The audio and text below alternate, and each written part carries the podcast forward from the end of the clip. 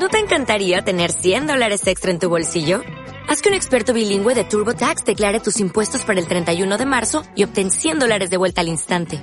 Porque no importa cuáles hayan sido tus logros del año pasado, TurboTax hace que cuenten. Obtén 100 dólares de vuelta y tus impuestos con 100% de precisión. Solo con Intuit TurboTax. Debes declarar para el 31 de marzo. Crédito solo aplicable al costo de la presentación federal con TurboTax Full Service. Oferta sujeta a cambios o cancelación en cualquier momento.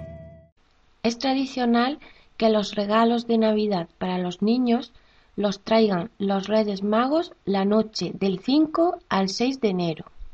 Cuando llega diciembre, los niños escriben una carta a los reyes o a su rey favorito, Melchor, Gaspar o Baltasar.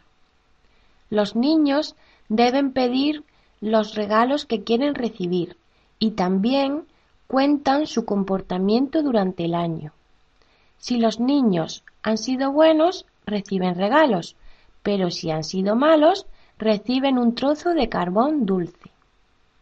Al igual que la costumbre anglosajona en torno a Santa Claus, es frecuente que los Reyes Magos aparezcan en tiendas de regalos y centros comerciales, donde los niños tienen la oportunidad de sacarse una foto sentados en sus rodillas y entregar la carta con sus peticiones directamente.